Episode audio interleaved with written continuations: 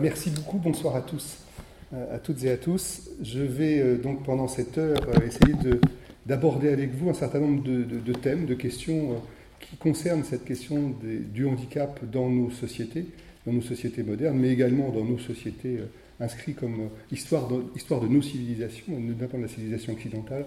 Je n'ai pas prétention à, parler d'autres civilisations dans la mesure où chaque civilisation, chaque culture traite cette question à sa manière, et déjà même en Europe, on a des, approches qui sont différentes liées à l'histoire même des, peuples et des, pays. Donc euh, c'est avec plaisir que si vous avez des expériences dans d'autres cultures, euh, elles viendront abonder cette, cette, question au fur et à mesure qu'on pourra en discuter.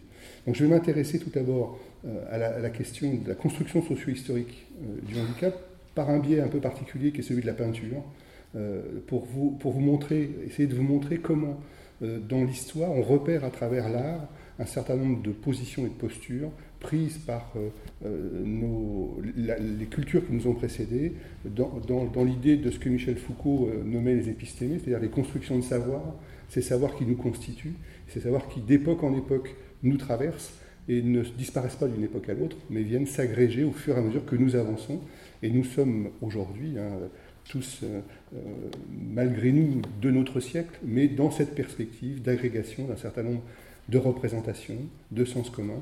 Et c'est ce que je vais essayer de, voir avec vous dans, ces représentations picturales. Alors, je ne vais pas passer euh, trop de temps, mais quand même un petit peu pour vous montrer combien ça s'articule. Et puis après, m'intéresser plus précisément au sens de la notion de handicap. Qu'est-ce que veut dire son mot? D'où il nous vient? Comment il s'est construit? De quelle, origine se, il se revendique? Dans un troisième temps, j'essaierai d'aborder avec vous toute la question des nouvelles politiques sociales telles qu'elles se construisent à partir notamment des organisations internationales que sont l'ONU, l'OMS, euh, le Conseil de l'Europe et l'Union européenne, pour voir comment, au jour d'aujourd'hui et depuis euh, le début du XXIe siècle, ces processus se mettent en œuvre, ces processus agissent très directement, avec des temps différés, bien sûr, hein, entre le moment où des décisions sont prises et vous verrez que les décisions euh, qui nous concernent euh, aujourd'hui, c'est des décisions euh, et des, orientations qui ont été prises dans les années 80 du siècle dernier. Et vous voyez, il faut 30, 40 ans pour pouvoir qu'elles nous arrivent, qu'elles nous concernent, et notamment à travers des, modifications et des changements de paradigme que ces organisations procèdent à travers les outils qu'ils proposent, mais également à travers les chartes internationales qui sont signées, qui nous concernent très directement, puisqu'elles s'imposent à nous dans, nos textes de loi euh, pour, ce qui nous concerne. Et puis je terminerai en essayant d'aborder cette, ces, tensions qu'il existe aujourd'hui entre la notion d'intégration et, les notions d'inclusion, la notion d'inclusion et de cohésion sociale, telle qu'on la parle aujourd'hui, et euh, les tensions qui viennent bousculer à la fois un champ, un secteur d'activité, celui du champ médico-social, mais également des rapports euh, aux personnes, à nos concitoyens, quelle que soit leur situation, et qui plus est dans, dans le cadre qui nous concerne aujourd'hui, parce qu'ils sont dans des situations de handicap, euh, mais également comment euh, ces, rapports entre usagers bénéficiaires, usagers citoyens viennent euh, aujourd'hui dans les, les infrastructures institutionnelles bousculer un certain nombre de, modèles et remettre en cause éventuellement des, logiques qui sont bah, discutables, discutables comme j'essaierai de discuter avec vous et que je l'espère on pourra les discuter ensemble. Donc voilà un peu le projet que j'ai à, je me suis proposé de vous, présenter ce soir avec hein, l'idée du plein exercice euh, de la citoyenneté des personnes en situation de handicap et la mise en place d'une société décente, euh, décente euh, dans le sens où elle, peut être considérée comme indécente sur pour un certain nombre de populations, puisqu'elle ne remplit pas son rôle d'accueil et, de monde commun partagé, mais va structurer des mondes spécialisés euh, va, situer, va, organiser des mondes différenciés, notamment avec des expressions telles que le milieu ordinaire, euh, qui est une expression très, très courante dans, dans, le secteur du, médico-social. Alors, euh, on disait, hein, j'ai effectivement une carrière académique. Je dirige aujourd'hui le master gestion et politique du handicap à Sciences Po et je viens de prendre il y a quelques, quelques semaines maintenant euh, la délégation générale d'une association euh, gestionnaire d'établissements médico-sociaux, socio-médico-sociaux, l'entraide universitaire, si vous ne la connaissez. Donc euh, voilà, j'ai à la fois ce regard de, chercheur et ce regard de praticien à travers une pratique de terrain et, pragmatique, en lien direct avec les personnes, ce qui dans ce domaine me semble difficile d'éviter, puisque on ne peut parler à la place de l'autre et on peut se mettre à la place de l'autre comme ça spontanément en disant voilà, je sais exactement ce qui est bon pour toi. Quand on entend ça, on sort son revolver à chaque fois, parce qu'évidemment, ça a un sens assez particulier. Et vous verrez que nos politiques, des fois, ont, cette, cette, prétention de nous, de, nous, le dire. Alors, première, première étape, hein, cette étape un peu historique, hein, pour comprendre un peu l'évolution de, ces, euh, de, ces, de ce monde dans lequel nous sommes. Alors, première, première image et première représentation, celle des païstos que vous avez euh, en haut avec, euh, hein, vous connaissez le mythe. D'accord. Vous connaissez le mythe des Païstos probablement aussi bien que moi, hein, fils de Zeus et d'Héra. Il, est tellement laid que sa mère, le jette de l'Olympe dans la mer Méditerranée, dans l'océan, et euh, en tombant, il se casse le pied. Vous voyez que Païstos est sur un cheval et que sur ce cheval, il a un pied qui est, abîmé. Euh, et donc, on a déjà une première représentation à cette époque d'une situation de handicap, hein, puisqu'on en a une, infirmité qui se rajoute à sa laideur. Du coup, quand il est réintégré euh, dans l'Olympe, euh, il est la risée des dieux, et il est, son, talent de forgeron, hein, ce sera Vulcain chez les Romains, Héphaïstos, par ses talents de forgeron, c'est lui qui forge les, les éclairs de Zeus, se fera reconnaître, et il est assisté des cyclopes, hein, l'Iliade, l'Odyssée, etc., les cyclopes qui sont rien d'autre que la trisomie 13, Hein, c'est une maladie euh, euh, qui, euh, aujourd'hui, qu'on connaît bien. Un enfant sur 10 000 est atteint de cette. Alors, normalement, en général, les enfants sont non viables, mais effectivement, on a, on, a une malformation du cerveau, et du coup, les globes oculaires remontent au niveau du front, ce qui fait qu'on a effectivement là une représentation d'une évolution possible d'une trisomie, la trisomie 13, hein, qui, qui, apparaît dans cette, dans cette logique. Donc, première représentation, première, première approche, euh, on a juste après, chez les Romains, en moins 450, avec la loi des douze tables, la table numéro 4 qui nous dit que soit tu l'enfant atteint d'une difformité, on, voilà, on ne, discute plus de, la question, et Aristote, euh, Platon, pardon, reprendra dans le livre 4, euh, je cite, hein, dans la République, pour les enfants qui seraient venus au monde avec quelques difformités, les fonctionnaires qui décident du sort des enfants à la naissance les cacheront comme il convient, dans un endroit secret et dérobé au regard, si l'on veut conserver pure la race des gardiens, la race des citoyens. Donc on a là déjà aussi une, première approche. Hein. On va, dans, cet univers de sens, mettre à l'écart, renvoyer au Dieu euh, l'autre différent, l'autre, l'autre euh, euh, qui, ne partage pas effectivement notre, univers. Aristote aura à peu près même, le même langage, je dirais, à la même période, hein, dans le livre politique, le livre 7, au chapitre 14, la loi devra défendre d'élever un enfant qui apporterait en en naissant quelques difformités ou imperfections corporelles. Celui qui est sourd est incapable de raison. Diderot dira le contraire, mais euh, on est donc dans un, dans un, univers où le saint et le malsain, le pur et l'impur euh, se, trouvent, euh, se trouvent mis à l'écart l'Ancien Testament et le Nouveau Testament, un peu plus, un peu plus tard, reviendront sur, sur ces questions et, notamment l'impureté sera synonyme d'infirmité dans le Premier Testament. Hein. Les Lévites n'ont pas accès au temple du fait de, l'infirmité.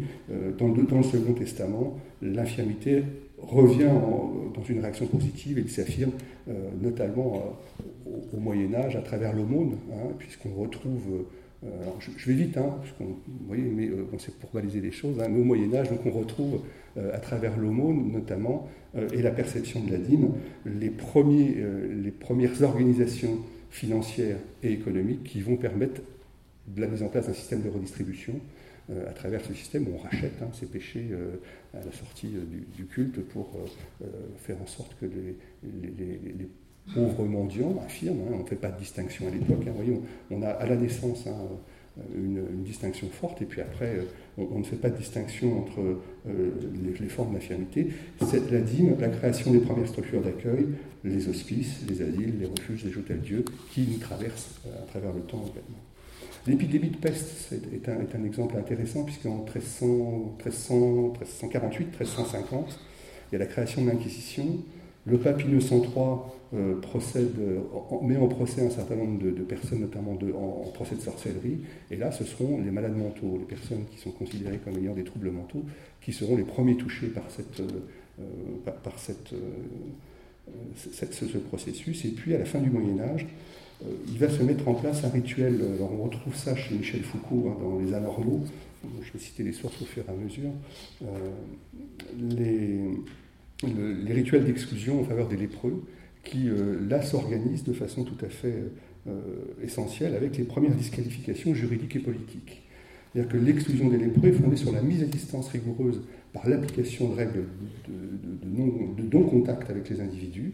Euh, on organise dans les, églises euh, la mort civile de l'individu par des rituels qui, euh, qui, font que les personnes sont, rentrent dans l'église voilées avec un voile sur le, sur le visage, sous, la, sous, la, sous la, musique de la, musique des morts, ils sont toujours vivants bien entendu, et ils vont en ressortir pour être exclus, pour être mis hors des murs, hors des murs de la ville. Hein. Donc on est vraiment au sens strict dans l'étymologie même du terme d'exclusion. On met à l'extérieur des murs les, personnes.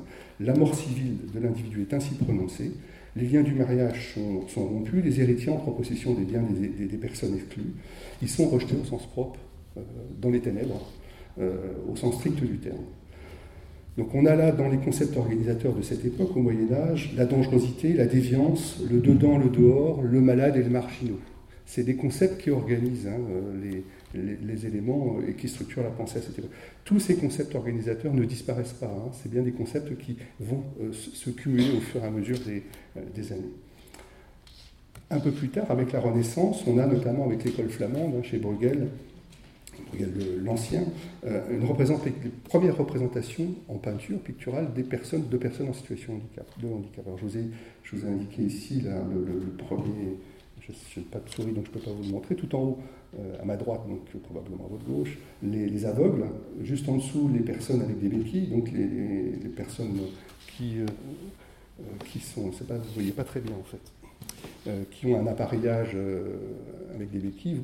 C'est des tableaux qui sont connus, hein, donc euh, vous pourrez les, retrouver sans problème. Et puis sur de l'autre côté, un, agrandissement d'un tableau où on voit également les mendiants avec leur, leur, appareillage. Donc première, première représentation picturale qui montre des scènes de la vie quotidienne avec, dans les situations, deux situations de handicap ce tableau, qui est le tableau de la fête des fous, dit aussi la fête des sots ou des innocents, euh, c'est carnaval, c'est une fête païenne. Alors cette fête, elle a, l'intérêt de nous montrer, quand vous regarderez le détail du tableau, des scènes de la vie quotidienne, et notamment une scène euh, particulière qui est celle de carnaval, où euh, ce jour-là, c'est le 1er janvier, on élit un pape des fous, et une fois désigné, euh, la personne est revêtue de la mitre euh, et de l'habit épiscopal, et il est promené sur un chariot que vous avez en bas, il est promené dans le, village.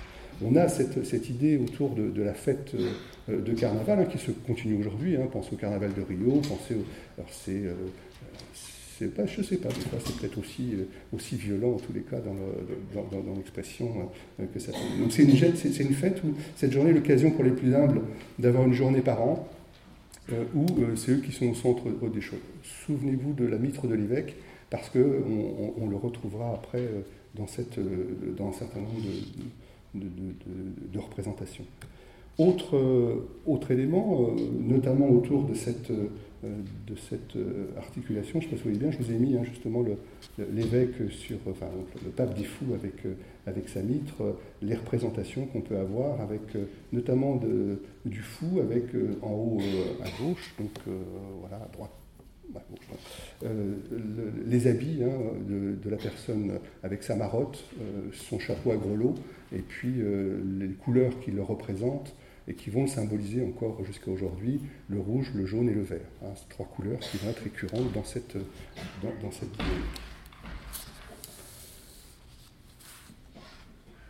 Toujours à la même, à la même période, on, retrouve avec Jérôme Bosch, du coup, hein, au XVIe siècle, la première représentation des attributs de la folie avec l'entonnoir. C'est la première fois qu'on voit la folie symbolisée par l'entonnoir inutile de vous rappeler. Euh, l'image, moi, que j'ai, c'est Michel Debré en 68, euh, qui était coiffé d'un entonnoir, euh, qu'on retrouve, enfin, c'est un classique.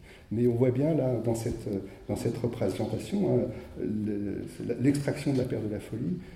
donc, on, a. La folie est un, est un corps étranger qu'on va pouvoir extraire, à l'image d'une pierre qu'on va retirer du cerveau de la personne. Évidemment, ce tableau ne fait pas le n'est pas en reste par rapport à ce qu'il prétend, puisqu'il euh, nous indique qu'il y a d'autres menaces, hein, la, crédulité, la stupidité, l'absurdité. La bêtise, vous voyez un prêtre avec une nonne qui porte un ouvrage sur la tête en attendant que la connaissance la traverse. Donc on a tout un, tout un, jeu autour de, cette, de, ces pratiques de charlatan que le médecin représente avec son, avec son entonnoir sur la tête. Au XVIIe siècle, c'est toute une génération de pâtes espagnols qui vont, euh, vont s'intéresser à, la question handicap. Et là, le regard change, les représentations changent.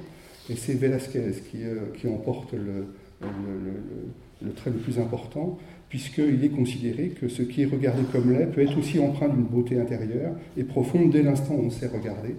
Et vous avez donc deux, deux tableaux qui peuvent nous montrer ces, éléments-là. Le premier, euh, c'est euh, Balthazar, le prince Balthazar avec euh, une petite fille, donc une petite fille qui n'a pas le même âge, hein. Balthazar il a six mois sur ce tableau, et vous avez une petite fille naine qui est juste devant lui, qui, l'accompagne, qui est sa personne de compagnie.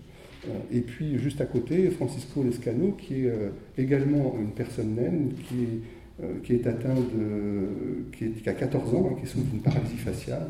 Et si vous regardez le visage de, ce, jeune, homme, cet adolescent, euh, il y a là quelque chose de tout à fait euh, impressionnant dans l'humanité qui nous est rendue par Velasquez de cette question de ce qu'on appelle aujourd'hui handicap, dans l'expression de ce personnage, où euh, hein, il semble vouloir nous dire que tout va bien, alors que quand on le regarde, on pressent justement que tout ne va pas si bien que ça.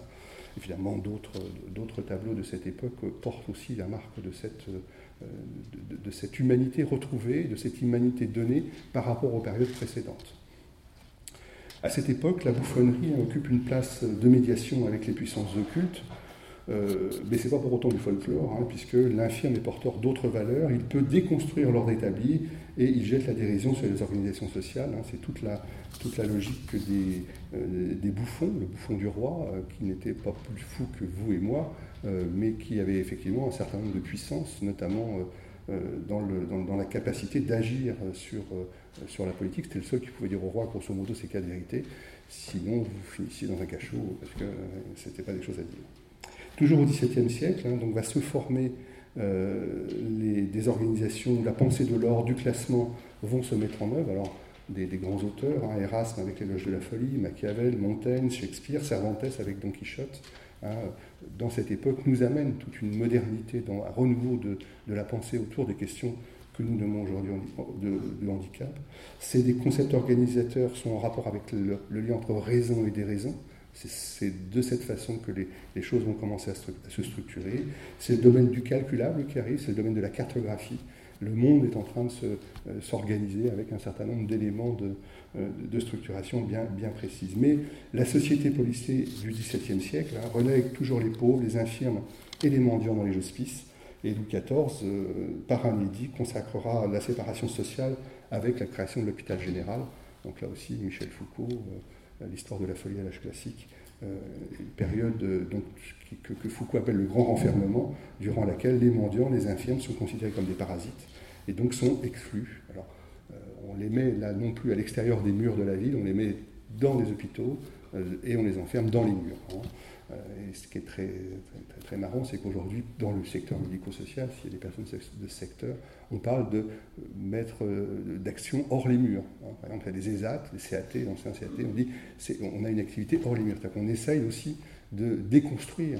Déconstruire, c'est pas détruire, hein, comme disait Derrida, mais de déconstruire ces éléments pour pouvoir les rendre et les remettre dans une société, dans la, vie commune, et pas dans dans un monde, euh, un monde ordinaire, euh, dans le sens où je le disais tout à l'heure. Avec le siècle des Lumières, nouvelle euh, avancée du contrat social, nouvelle figure de l'infirmité. L'infirmité n'est plus complètement à part, elle devient éducable, l'infirme devient éducable et curable. Alors j'utilise les termes hein, qui sont les termes liés aux époques, et je vous indiquerai au moment où ça change. L'abbé de l'épée, Valentin Houé, Jean-Marc Itard, Diderot hein, sont les figures emblématiques de cette période. L'idée de d'anormalité, de monstruosité ne disparaît pas pour autant, hein, mais la séparation se fait de moins en moins rigide. Euh, on n'est plus dans euh, je, renvoie aux dieux sur la montagne comme, euh, comme Platon les personnes différentes. On, rentre dans des processus où l'éducation devient possible. L'idée d'anormalité, de monstruosité donc, ne disparaît pas. L'asile remplace l'hôpital général et le travail devient un outil de rééducation et une garantie de retour à la société. Donc on est à cette époque avec le siècle des Lumières, et si vous regardez on n'a pas le temps de travailler sur ces questions-là, mais les constitutions hein, et les, textes préparatoires à la 1789 nous indiquent bien que le travail est l'élément qui va être l'élément constructeur d'un renouveau social et, de la place des personnes. Évidemment, ce n'est pas, le même sens du travail à l'époque que celui qu'on a aujourd'hui. il ne faut pas faire les, rapprochements trop trop vite dans cette, dans cette dimension. Le citoyen prend corps et la folie se distingue dans son négatif, avec l'ensemble des processus euh, liés à la nosographie, nosographie psychiatrique, à la construction de l'hôpital général qui va se transformer en hôpital psychiatrique. Le citoyen se construit réellement sur l'image du négatif qu'est la folie.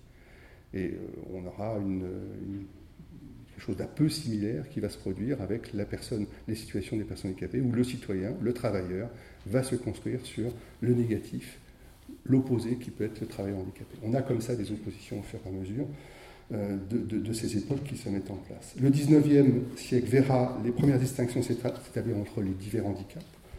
Le modèle d'organisation qui se structure euh, se fonde sur la mise sous contrôle des populations désignées par les catégories. On va désigner telle et telle personne.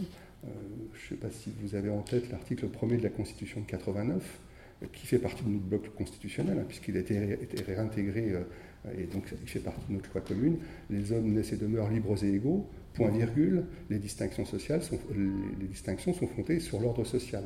Hein, voilà, quelque chose de ce, ce type-là. Ce qui veut bien dire qu'on organise la société en fonction, on crée distinctions qui vont nous permettre de faire fonctionner la société. Ça explique les politiques, l'ensemble des politiques sont des politiques catégorielles auprès des femmes, des personnes en situation de handicap, des, personnes âgées, etc. Donc c'est cette, logique-là qui se met en place.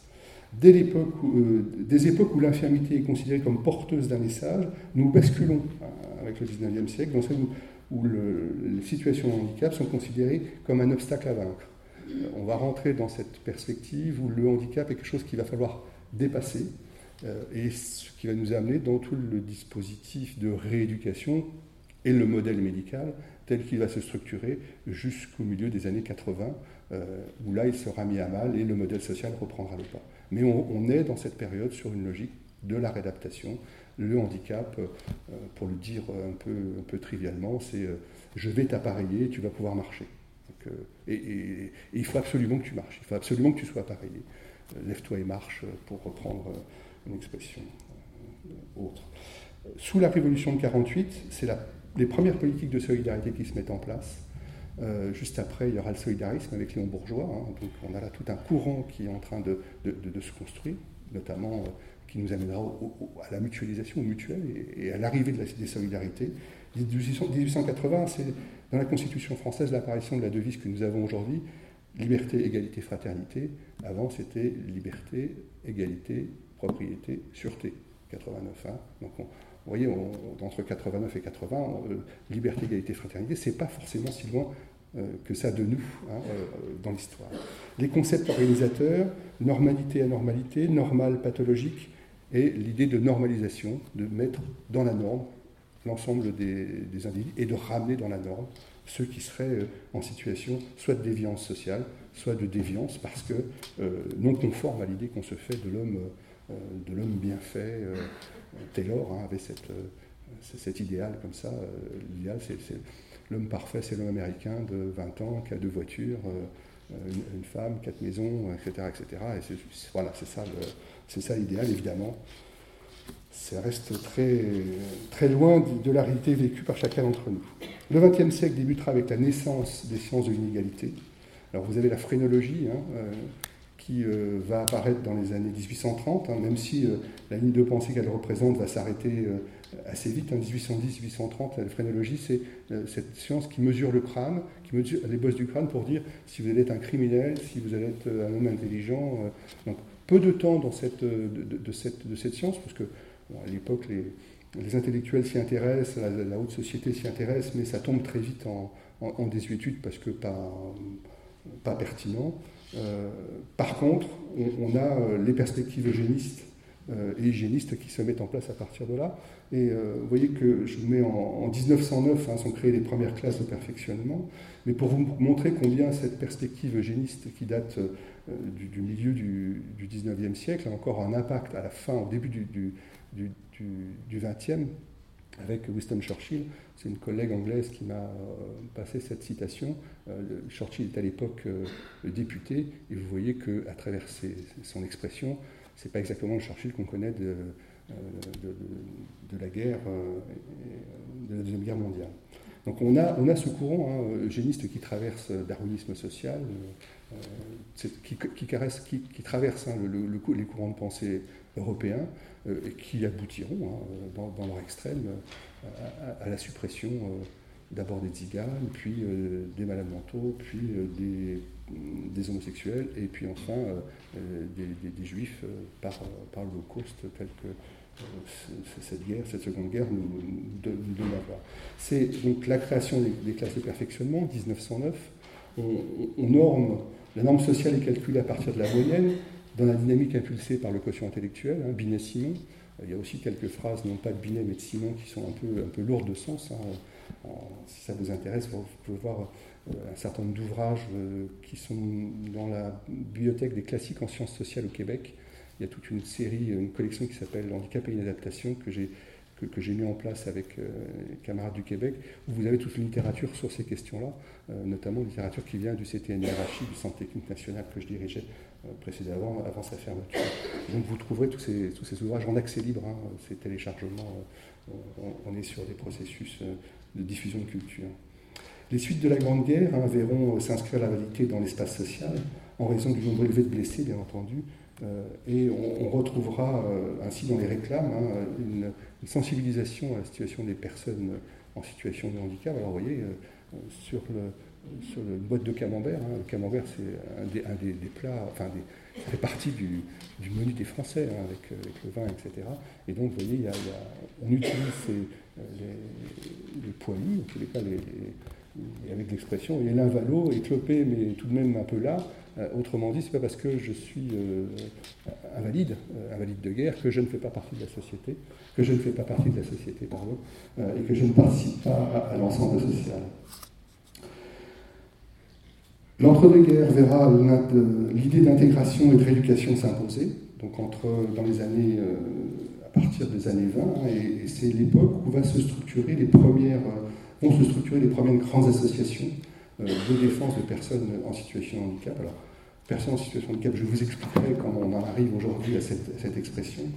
Euh, la FNAT euh, en 1921, l'ADAPT en 1929, l'APF en 1933. Là aussi, c'est tout un courant militant qui se met en place de, personnes qui revendiquent un certain nombre de, de reconnaissances sociales et en fait, euh, il est, bien difficile de laisser inactif hein, pour la société plus d'un million de personnes en situation de handicap. Donc il s'agit de mettre en place les mécaniques euh, et les, associations, les personnes se regroupent pour justement pouvoir euh, construire ces, éléments-là. La première loi imposant aux entreprises des des mutilés de guerre, la création de centres de rééducation est adoptée en 1924, la création des assurances sociales en 1928, de la Sécu en 1945, euh, les concepts organisateurs de l'époque, solidarité assurantielle versus assistance charité. On oppose les deux et effectivement la solidarité et l'assurance vont euh, remplacer la charité et l'assistance. La seconde moitié du XXe siècle verra la loi de 57 sur le reclassement professionnel des infirmes civils par un acte de domination devenir travailleurs handicapés. C'est en 57 qu'on voit la première expression dans le texte du travailleur handicapé, donc de ce qu'on nomme aujourd'hui les personnes en situation de handicap, l'infirmité civile basculant sous ce terme-là.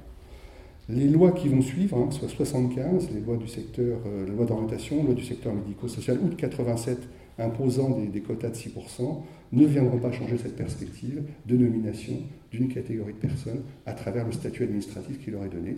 Le fait d'être en situation de handicap, c'est un statut administratif, mais en fait, on reconnaît les personnes. Et vous voyez, j'essaie de vous tracer l'histoire à peu près dans, laquelle ces éléments de représentation se structurent au fur et à mesure du temps. Les concepts organisateurs, normalisation, adaptation et adaptation, réadaptation, insertion, intégration. Voilà, je ne pensais pas mettre autant de temps, je vois que le, retour. Vais essayer d'aller un petit peu plus vite maintenant sur un certain nombre de, choses, euh, notamment sur, euh, à travers ces cadres de pensée, euh, dire quelques mots sur le, terme même, hein, le terme même du handicap. Première occurrence, on la trouve d'origine irlandaise au XVIIe siècle, avec une étymologie bien, bien connue, hein, handicap, littéralement la main le chapeau. Hein.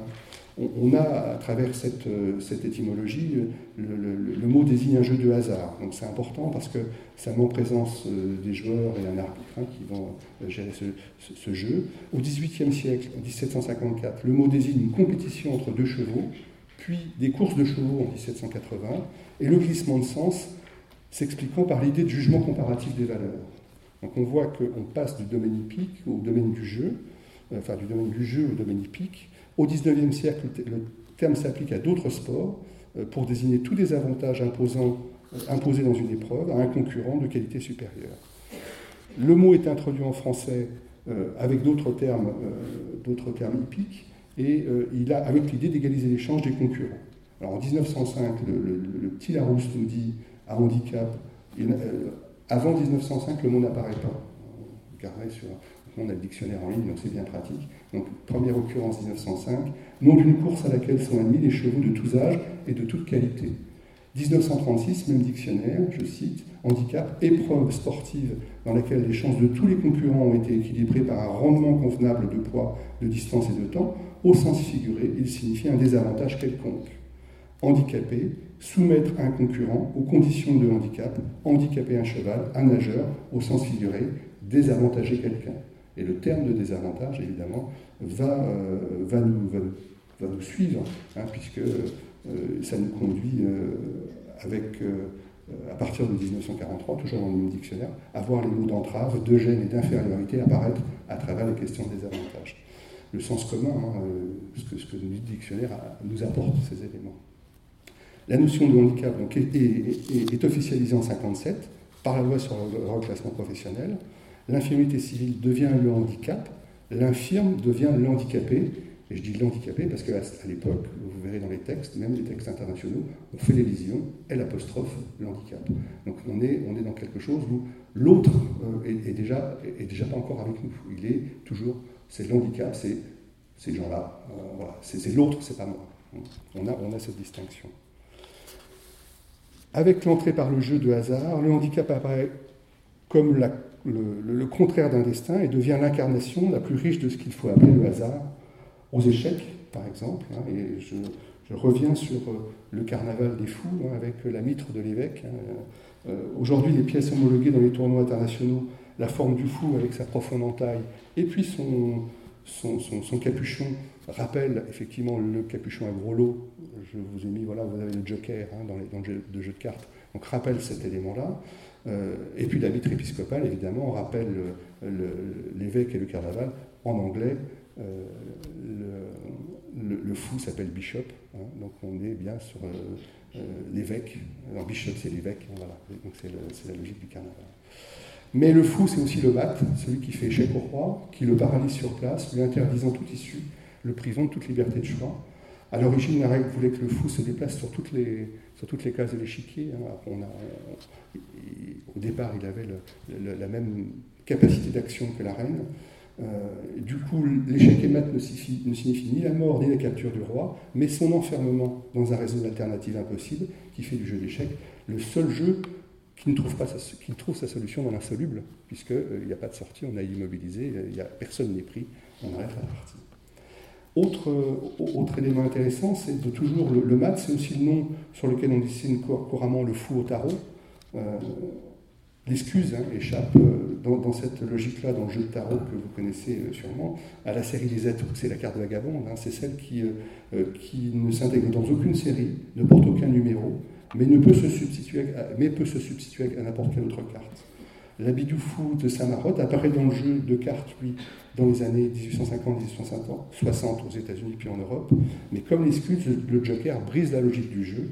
Tant qu'il circule, rien n'est jamais acquis. Le chaos est là, embusqué quelque part entre deux cartes.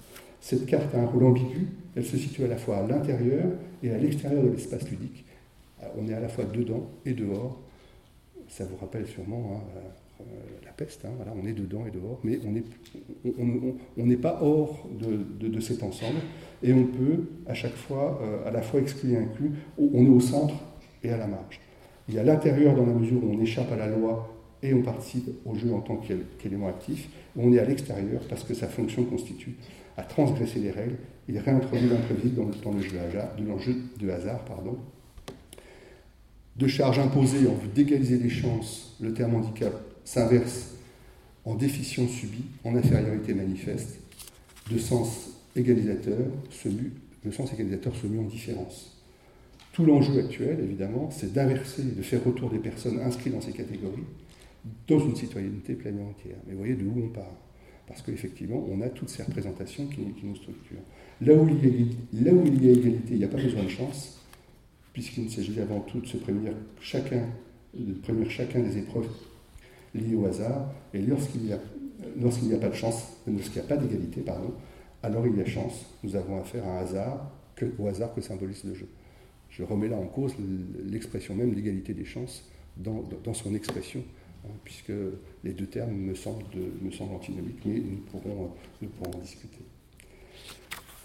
Je, poursuis donc, euh, après ce petit détour par, euh, la, notion de handicap, sur les questions de, euh, telles qu'elles aujourd'hui se construisent, se sont construites les politiques internationales et les politiques françaises sur la base des travaux qui se sont, qui se sont engagés en, en, quatre temps. Alors, un premier temps, au niveau international, c'est la décennie des personnes handicapées 1982-1992, euh, qui euh, met en place un certain nombre d'outils. Alors, un premier outil, c'est l'agenda 21, euh, sommet de Rio, qui intéresse l'environnement. Et puis, juste dans la même année, à la fin de l'année de cette année 92, c'est l'agenda 22 qui, qui se met en place, les 22 règles pour l'égalité des chances des personnes handicapées.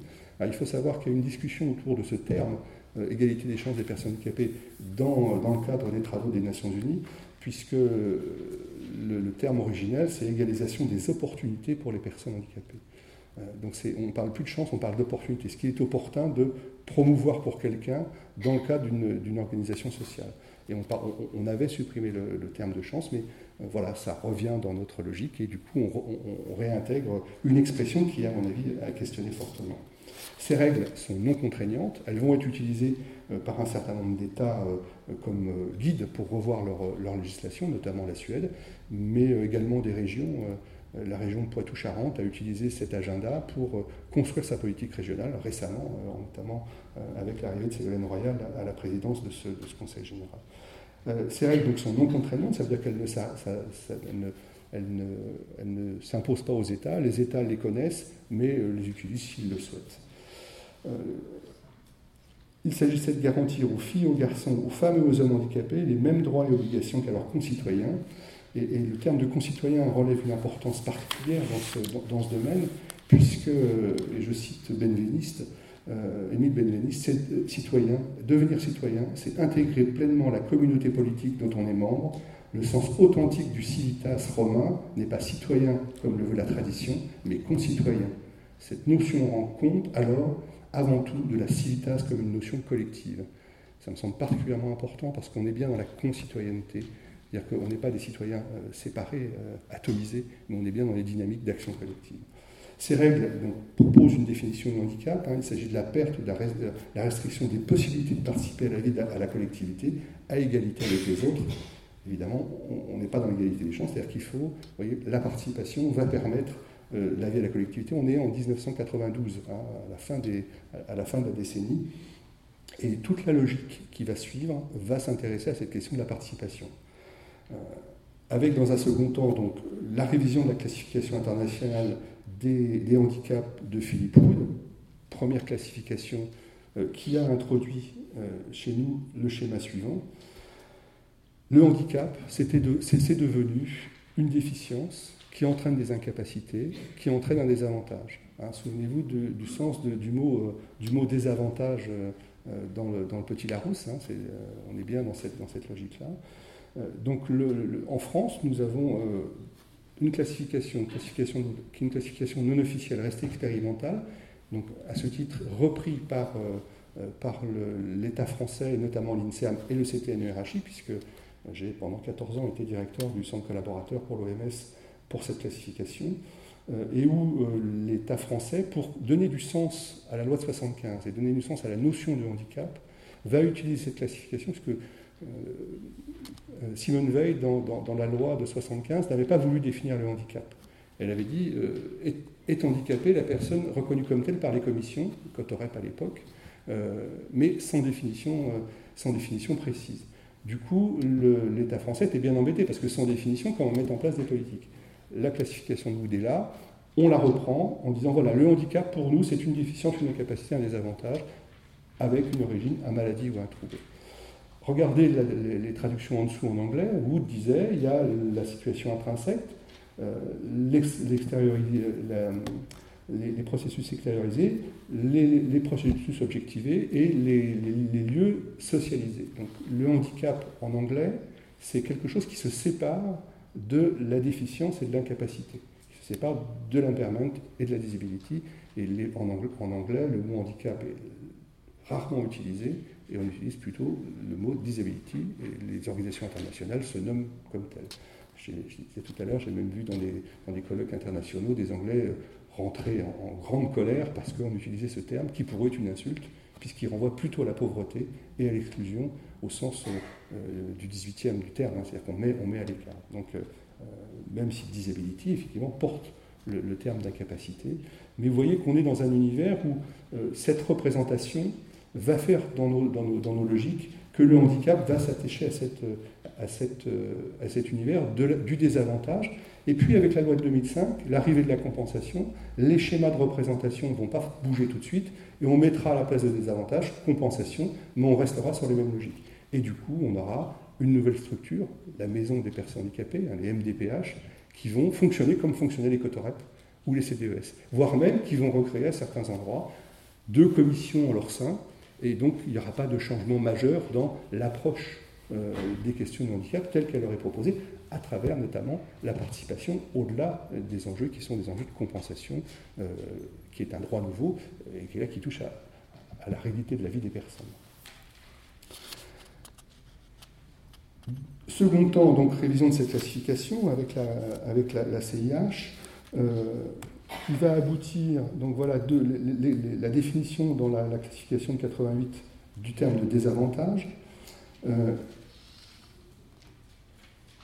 résultat de sa déficience ou de son incapacité qui limite ou interdit l'accomplissement d'un rôle considéré comme normal.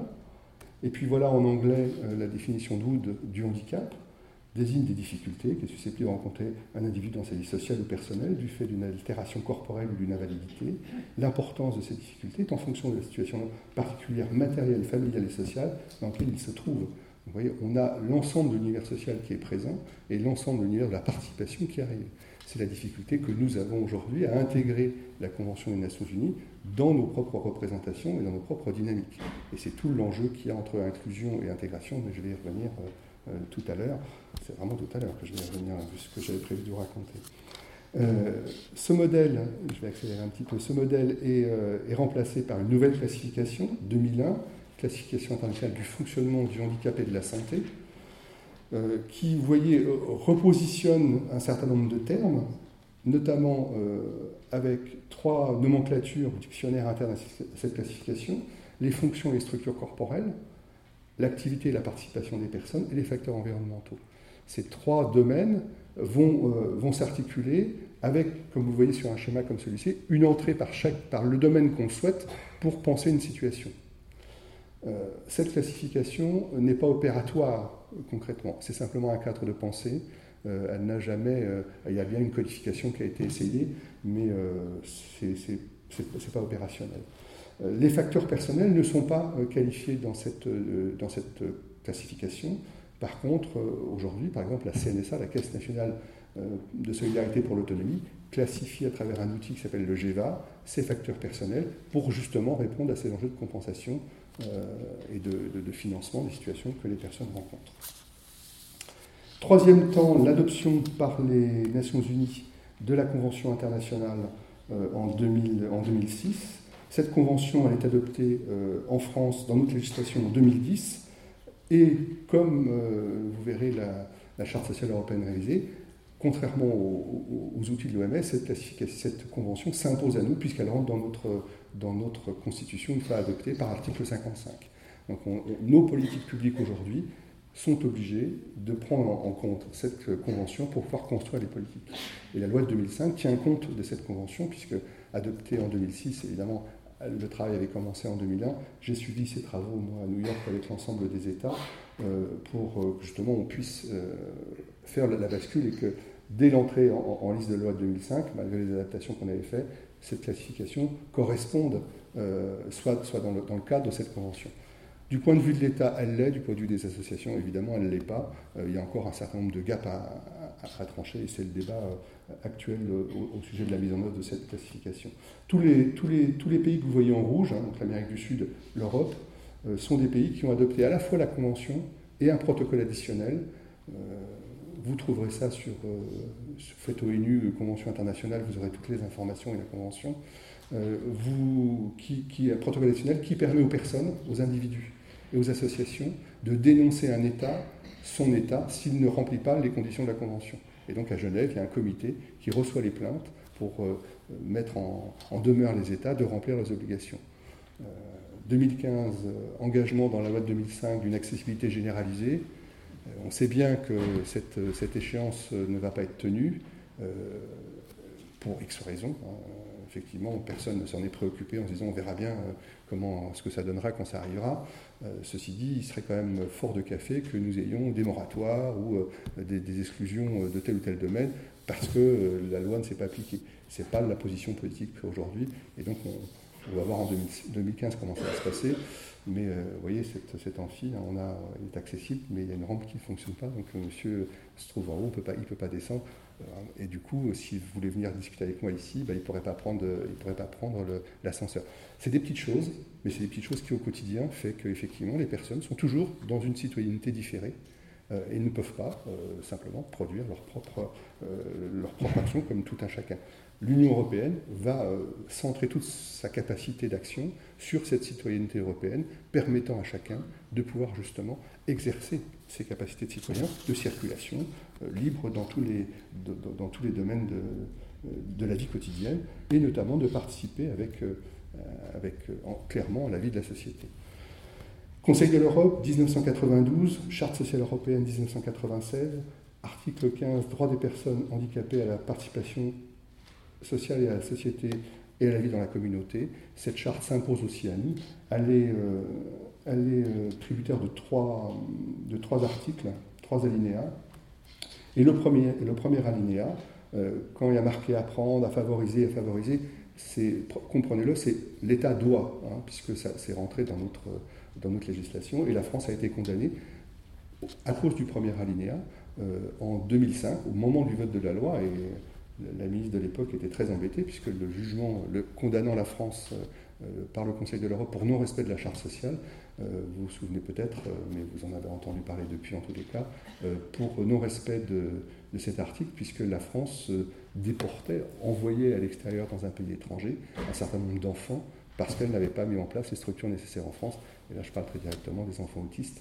Euh, et depuis cette condamnation, on a les plans qui se succèdent. Évidemment, ça n'a pas forcément réglé le, problème, mais voilà, ça a obligé l'État à s'y intéresser de façon un peu différente.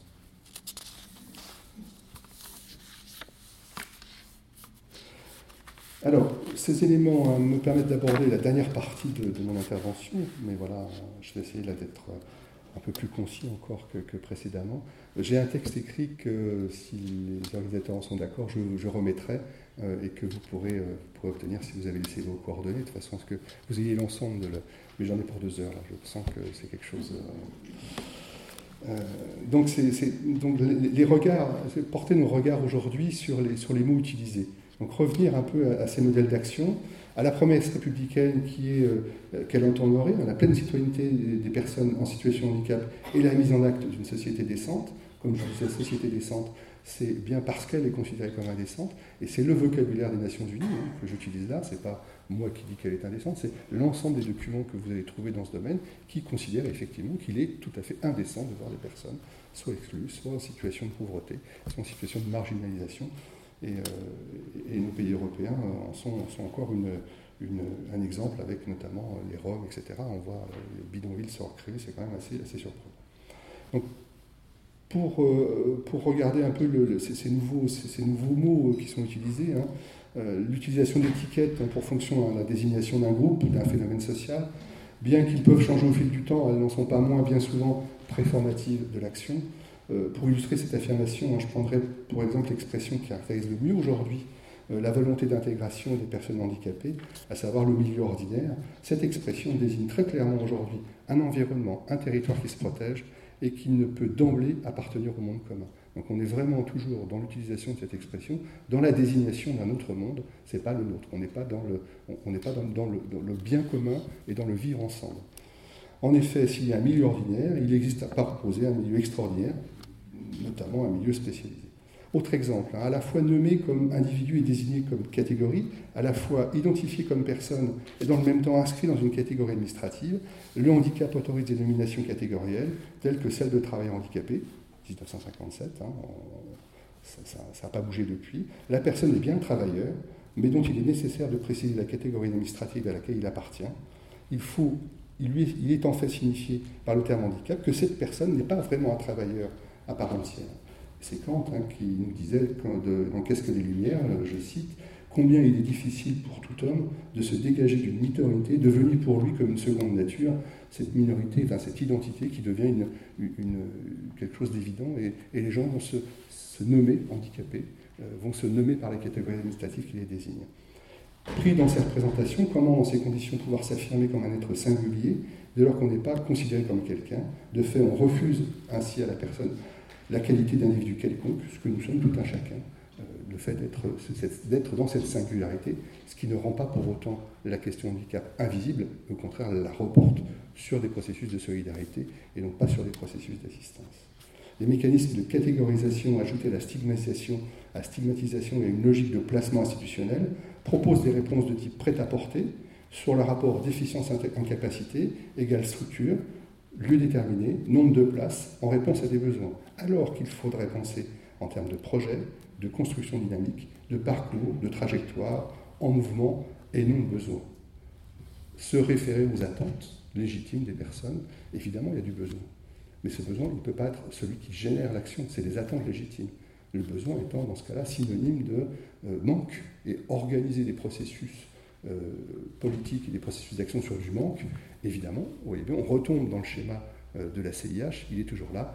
Le handicap, c'est une déficience, c'est une incapacité, c'est un désavantage. Tout ça dans un modèle linéaire dans lequel on ne peut pas sortir en termes de, compréhension des situations qu'on va rencontrer. Au niveau le plus général, la variété des termes utilisés, leur connotation rendent plus compte, plus compte d'une d'identité des organismes sociaux. Par exemple, on va parler euh, de bénéficiaires, de débiteurs, d'ouvrants droit, d'ayants droit, voire de demandeurs, dans des, dans des, phrases, des phases précontentieuses ou contentieuses, ou encore d'usagers, de clients, d'assujettis. Par exemple, le terme assujetti affirme l'autorité bureaucratique de l'institution et nie le sujet de droit. Le terme de ressortissant signifie plutôt l'appartenance à un régime assurantiel de compensation. L'usage du terme précaire pour désigner les bénéficiaires de prestations de services et tous ceux dont, une rupture de droit compromet le droit à l'existence euh, renvoie à des techniques euphémisantes. Précaire, ça remplace la pauvreté. Hein.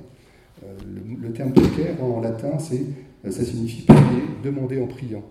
Hein, c'est intéressant aussi de voir comment on, a là un certain nombre de, représentations qui, arrivent. Quant au mot client, euh, ils nous ont dit plus quelque chose sur la structure mentale des ambitions gestionnaires des dirigeants d'institutions, organismes sociaux et associatifs quand ils l'utilisent, euh, ainsi qu'à leur fascination pour l'entreprise privée et les fantasmes de compétitivité et de conquête euh, qui, sont, derrière. Dans ce contexte, le terme de client apparaît comme un déni de l'idéal de solidarité, à l'usage interne, ce terme est censé stimuler le zèle des agents, des travailleurs sociaux, afin de, de s'assurer de leur contribution en vue d'une amélioration sensible de la productivité.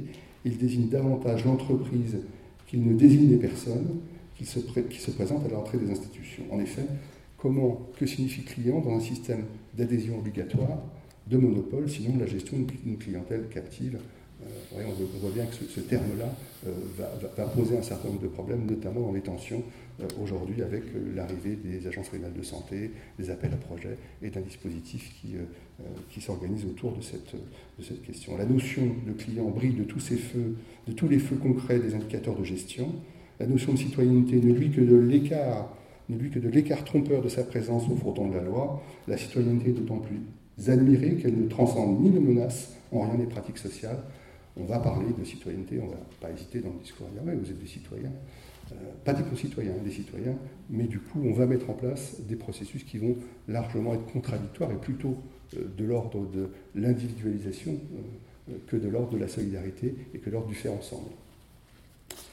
Si les discours peuvent changer les pratiques, ceux-ci peuvent aussi demeurer les mêmes dans les meilleures conditions du monde, euh, en se contentant de remplacer un mot par un autre, par exemple intégration par inclusion, en ajoutant un mot tel que celui de situation une expression de domination d'un groupe, le terme de situation euh, étant euh, vraiment un des éléments structurants des, nouvelles, des nouveaux enjeux. La loi de 2005 a, refusé d'inscrire ce terme dans la loi. Aujourd'hui, c'est rentré dans, le langage commun et, quel que soit le, responsable politique euh, euh, qui l'utilise, il l'utilise au sens de oui, il y a une situation réelle, mais le législateur n'a pas voulu l'intégrer puisqu'il a anticipé le fait qu'un tel terme pouvait avoir, notamment en termes économiques, euh, sur, la loi, puisque les situations étaient, étaient à prendre en compte. Et donc on a préféré la compensation, on a préféré la mise en place d'outils pour pouvoir évaluer, hein, c'est la position de l'expertise euh, qui prédomine plutôt que la position de la participation de la personne. Je suis un peu tranché, mais on discutera des. Parce que c'est jamais ni noir ni blanc, on est bien d'accord, hein, les choses sont beaucoup plus. Mais là, je suis un peu tranché pour, pour euh, passer à ma conclusion. La question de la participation pleine et entière des personnes au processus de décision qui les concerne et de leur accès à la citoyenneté est aujourd'hui incontournable.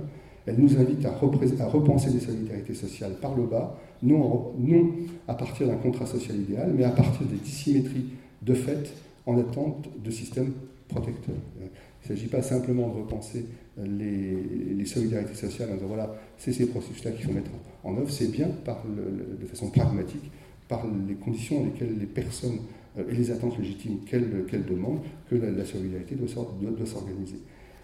La, participation vient bousculer euh, et questionner les institutions, leur organisation et les professionnels dans leur pratique. L'idée de société inclusive ne peut se limiter à la bonne volonté de certains acteurs, à l'inscription de slogans dans les discours politiques ou se contenter d'aménager d'aménagement technique. Il sera difficile de parler de société inclusive tant que les organisations ne seront pas revisitées en considérant l'impact de la notion de situation. C'est bien elle qui va redéterminer l'ensemble des, choses. Je vais passer celui-ci, celui-ci aussi, et finir par euh, Jean-Paul Sartre sur euh, euh, la question de la situation. La société inclusive se fonde sur le pari d'une évolution des organisations du travail dans et par la réduction des tensions entre les enjeux économiques et les intentions éthiques citoyennes sur fond de solidarité, de cohésion sociale dans la perspective d'une société décente, j'insiste, accessible à tous. Inutile de se mentir, hein, si ce pari n'est pas euh, est, invalidé par le biais de diverses considérations estimées plus essentielles, l'inclusion telle qu'elle est porteur aujourd'hui d'un certain nombre d'ouvertures, euh, puisqu'elle est centrée sur les droits. Euh, elle fera comme fut l'intégration euh, quelque chose qui restera largement une chimère pour les personnes concernées. Voilà. Merci de votre attention.